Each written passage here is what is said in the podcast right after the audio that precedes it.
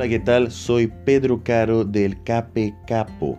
Hoy vamos a leer y reflexionar en el Salmo 75, un salmo escrito por Asaf en forma de cántico. Para el autor, amor y justicia son dos características de Dios y Él las expresa a través del salmo y para Él muestra cómo Dios procede.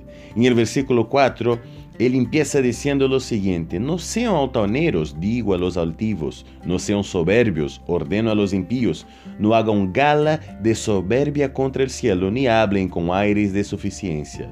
La exaltación no viene del oriente, ni del occidente, ni del sur, sino que es Dios el que juzga.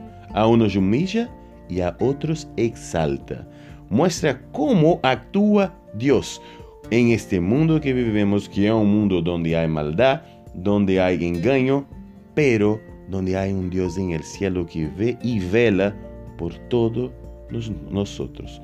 Dice en el versículo 9 y el versículo 10, yo hablaré de esto siempre, cantaré salmos al Dios de Jacob, aniquilaré la altivez de los impíos y exaltaré el poder de los justos. Saben que amar a Dios tiene que ver también con entender y aceptar la justicia de Dios.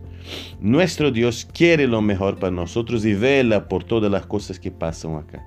Nuestra tarea, nuestro deber como creyentes es actuar de acuerdo a, sus mandamientos siempre y creer que Él nos quiere que tengamos vida eterna. No se olviden de eso jamás.